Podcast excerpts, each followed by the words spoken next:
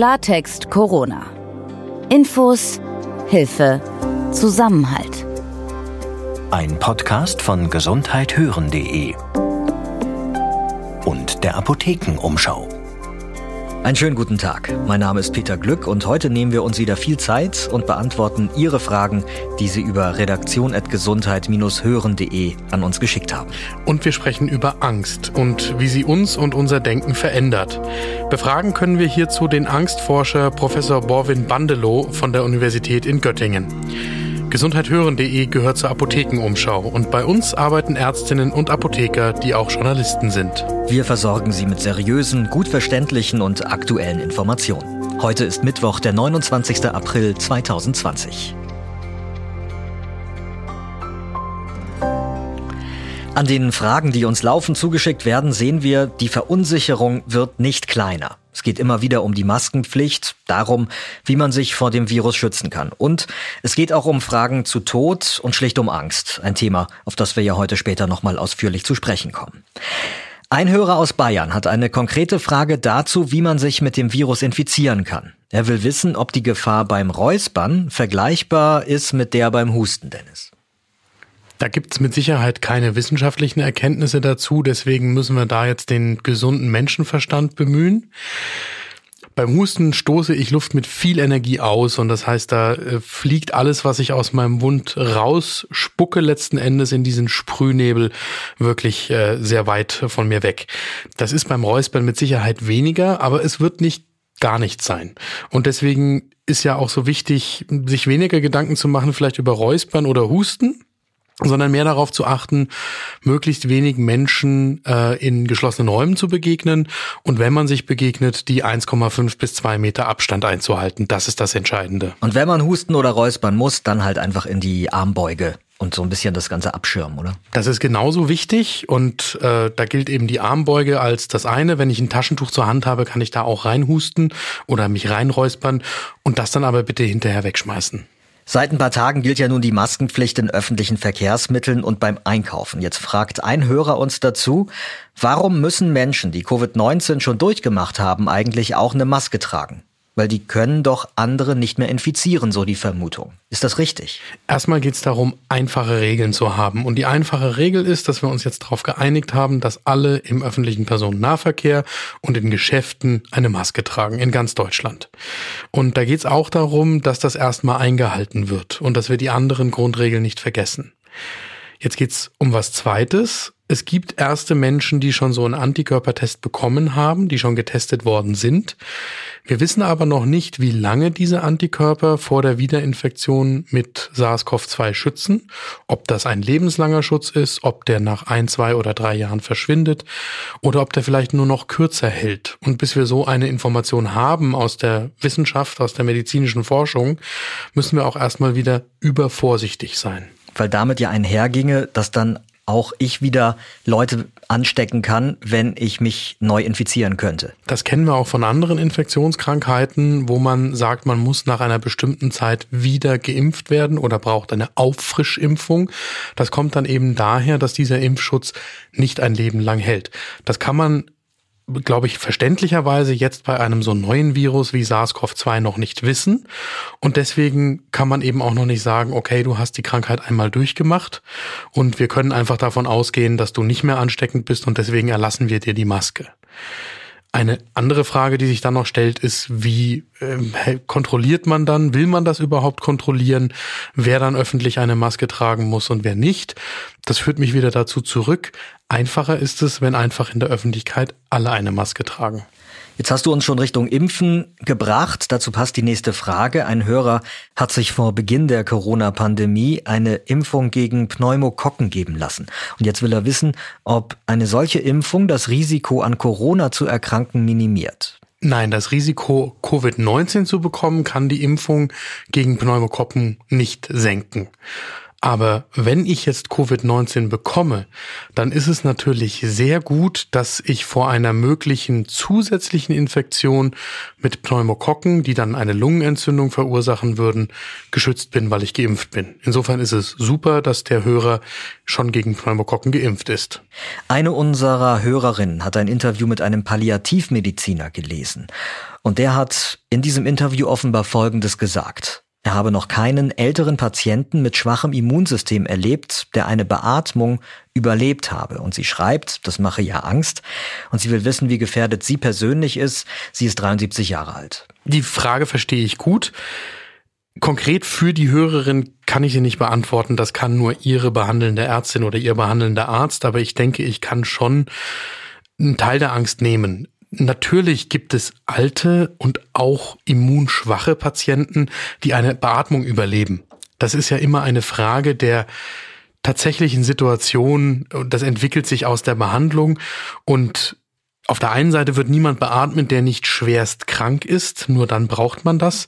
Und auf der anderen Seite, und darüber haben wir in der Folge 19 mit Bernhard Zwissler von der LMU in München gesprochen, geht es immer darum, erstmal den Patienten wieder gesund zu machen und von der Beatmung wegzukriegen und dann natürlich auch von der Intensivstation auf eine Normalstation und gesund zu entlassen.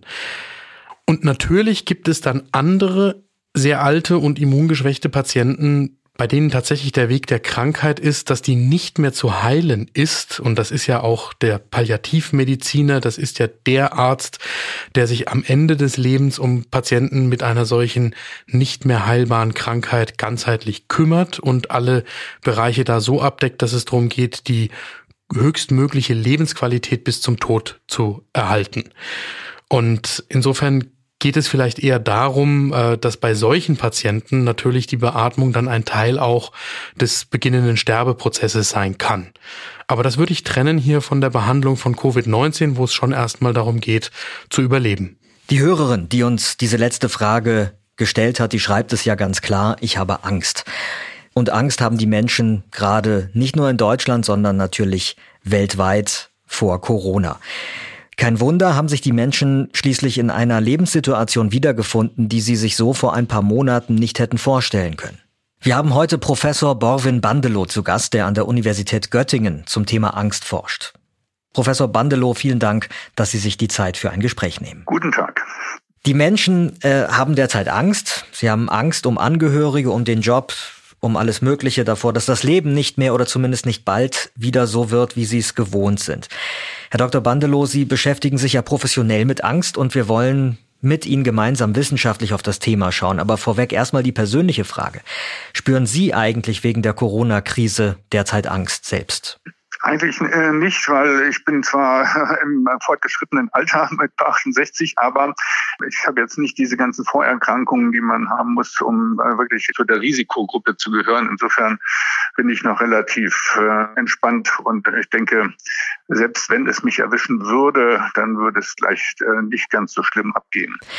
Ich habe mich im Vorfeld ein bisschen schlau gemacht und ähm, korrigieren Sie mich gerne, aber ich habe das Gefühl, man, man kann unterscheiden zwischen der Angst um und äh, der Angst vor etwas. Also mir scheint die eine Form etwas konkreter zu sein als die andere. Die Angst um Angehörige, um die Finanzen, die ist klarer fassbar. Da habe ich Angst, jemanden oder etwas zu verlieren, ähm, den oder das ich kenne oder brauche. Und die Angst vor etwas, das ist ja irgendwie abstrakter. Man hat Angst eben vor diesem Virus, über das man letztendlich weiterhin noch wenig weiß. Man hat Angst vor einer zweiten Welle, die man nicht abschätzen kann und so weiter. Ist die eine Angst anders ausgeprägt als die andere? Würden Sie das so auch sagen? Das muss man ganz unterschiedlich sehen. Es gibt Menschen, die haben natürlich Angst um sich selbst, weil sie eben auch zu der Risikogruppe gehören. Und dann gibt es andere, ja, die mehr Angst um ihre Verwandten haben. Und was natürlich jetzt ähm, im Moment auch noch so ist, dass viele Menschen, die eigentlich zu den Jüngeren gehören und eigentlich gar nicht so sehr Angst haben müssen, dass sie am Virus erkranken, die haben natürlich Angst, äh, wie es mit der Wirtschaft weitergeht, wie es mit ihren Jobs weitergeht.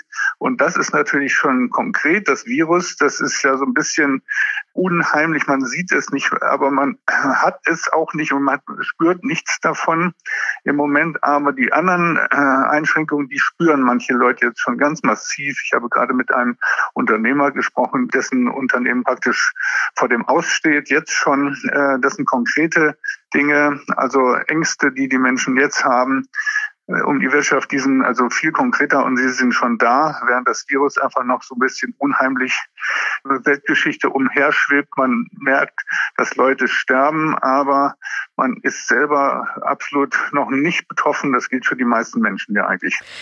Gibt es denn eigentlich jetzt mal jenseits von möglichen Vorerkrankungen oder auch wirtschaftlichen Abhängigkeiten Unterschiede zwischen den Generationen? Also gibt es da Erkenntnisse darüber, ob Jüngere anders Angst haben, mehr oder weniger als Ältere? Ja, da gibt es genaue Statistiken darüber. Ich beschäftige mich ja mit den Angsterkrankungen, das heißt also mit äh, Panikattacken oder mit generalisierten Angststörungen, sozialen Phobien. Und die sind eigentlich bei jüngeren Menschen sehr viel häufiger. Also gerade im Alter zwischen 30 und 40 Jahren haben die Menschen am meisten Angst. Merkwürdigerweise lässt das im Alter nach. Also man findet sehr selten Menschen mit über 65 Jahren, die eine Angsterkrankung haben. Und man merkt auch jetzt, wenn man zum Beispiel ähm, in den Geschäften unterwegs unterwegs ist, dass also Leute, die über 65 sind da also relativ unbekümmert durch die Supermärkte streichen, ähm, obwohl sie ja eigentlich eher gefährdet sind. Das ist einfach so, dass man ähm, mit zunehmendem Alter auch so eine gewisse Gelassenheit hat. Das ist von der Natur offenbar so gewollt. Das sind Menschen, die haben eben schon viel erlebt und haben, äh, denken, auch diese Krise werden wir eben auch überstehen. Und es ist also nicht so, dass alte Menschen also generell ängstlicher sind. Gibt es denn Erfahrungswerte, was Menschen Angst nehmen kann? Also was es da braucht? Wenn wir jetzt mal äh, an uns erinnern an den Beginn der Pandemie, da stand ja offensichtlich auch viel Angst im Raum, zum Beispiel nicht genug Lebensmittel oder Klopapier zu bekommen. Das zum Beispiel hat sich ja jetzt mittlerweile beruhigt. Ja, immer wenn eine Gefahr neu ist und unbeherrschbar erscheint, dann haben wir am Anfang eine, kann man sagen, Panik, also eine übertriebene Angst. Und das liegt daran, dass Menschen bekannte Gefahren dann gerne mal ausklammern beziehungsweise sozusagen realistischer einschätzen, während eine neue Gefahr äh, völlig überschätzt wird in ihrer Gefährlichkeit. Also am Anfang dann dachte praktisch jeder, ich bin das nächste Opfer, als es noch äh, sehr, sehr wenig Infizierte in Deutschland gab. Und nach äh, ungefähr vier Wochen legt sich das meistens wieder. Und das ist jetzt schon der Fall, dass also manche Leute schon wieder übermütig und unbekümmert sind, weil diese Angst sich gelegt hat. Und ganz am Anfang hat man die Panik eben daran auch gemerkt, dass die Leute unlogische Dinge gemacht haben, wie zum Beispiel äh, Nahrungsmittel zu hamstern oder äh, Toilettenpapier, was ja durch nichts zu begründen ist. Und das liegt einfach daran, dass in so einer Panik unser primitives Angstsystem zum Vorschein kommt und vom vernünftigen Gehirn nicht mehr aus, ausreichend gebremst wird. Und dieses alte Angstsystem, das ist so ein archaisches Angstsystem aus unserer grauen Vorzeit, das war auf Hamstern getrimmt, denn vor 50.000 Jahren, wer da vor dem kalten Winter keine Nahrungsmittel gehamstert hat, der ist einfach gestorben. Und die fröhlichen Unbekümmerten, die haben den Winter nicht überlebt, während die ängstlichen Bedenkenträger überlebt haben. Und das sind unsere Vorfahren, diese ängstlichen. Und deswegen steckt das Hamstergehen immer noch in unserem Gehirn. Kann ich daraus schließen, dass Sie, was jetzt die weitere Entwicklung angeht, prognostizieren würden, dass die Angst weiter abnimmt? Ich denke mal, dass die äh, Einschränkung der Lebensqualität, das ist ja letztlich die Frage, haben wir so viel Angst, dass unsere Lebensqualität Mobilität massiv eingeschränkt wird. Das wird sich auf ein sehr verträgliches Maß einstellen, auch in den nächsten Wochen, äh, wenn die Menschen sehen, dass die medizinischen Dinge im Moment beherrschbar sind und wahrscheinlich auch dann noch beherrschbar sein werden in einigen Wochen, dann wird sich die Angst auf ein normales Level einpendeln. Das liegt einfach daran, dass wir uns an alles gewöhnen. Menschen sind sehr anpassungsfähig. Das weiß man eben auch aus Ländern, wo die Leute sehr viel gefährlicher leben im Krieg oder in Hungersnöten und so, dass die Menschen sich da trotzdem dran gewöhnen. Und genau das wird bei uns auch passieren, dass wir uns nach und nach daran gewöhnen und nicht mehr von der Angst völlig gelähmt sind. Eine Frage konkret an Sie als Psychiater. Wie geht es gerade Menschen, die bereits vor der Krise wirklich unter Ängsten und Panik äh, und wirklich Erkrankungen gelitten haben. Sehen Sie Möglichkeiten, wie man diesen Menschen jetzt gut helfen kann? Ja, man weiß auch aus früheren Krisen, dass Menschen, die Angsterkrankungen haben, in einer solchen Krise nicht mehr Angst haben als sonst auch. Ähm, äh, manchmal sogar weniger, weil sie ja dann durch die von ihren etwas unrealistischen Ängsten, wie zum Beispiel Angst im Fahrstuhl oder Angst äh, in Menschenmengen, etwas abgelenkt werden. Sie haben jetzt eher Angst um andere Dinge und haben dann weniger Panikattacken zum Teil. Das liegt auch daran, dass eben das Gebiet im Gehirn, was für Panikattacken zuständig ist, nicht das gleiche ist, was für reale Ängste wie zum Beispiel Angst äh, vor dem Coronavirus äh, zuständig ist. Ähm, ich hatte auch Patienten, die nicht sehr ängstlich waren. Das waren Fallschirmspringer, Soldaten oder Polizisten und die trotzdem Panikattacken hatten. Also das, das sind unterschiedliche Gebiete im Gehirn, wo diese Ängste gemacht werden. Und das führt dazu, dass Menschen mit Angsterkrankungen jetzt nicht äh, gehäuft in die Arztpraxen gehen. Das ist ja tatsächlich auch so, dass äh, man da gerade in der psychiatrischen Klinik oder auch in den psychologischen Praxen weniger Zulauf hat im Moment als sonst. Ja, klar, weil die Leute auch Angst haben, sich da anstecken zu können.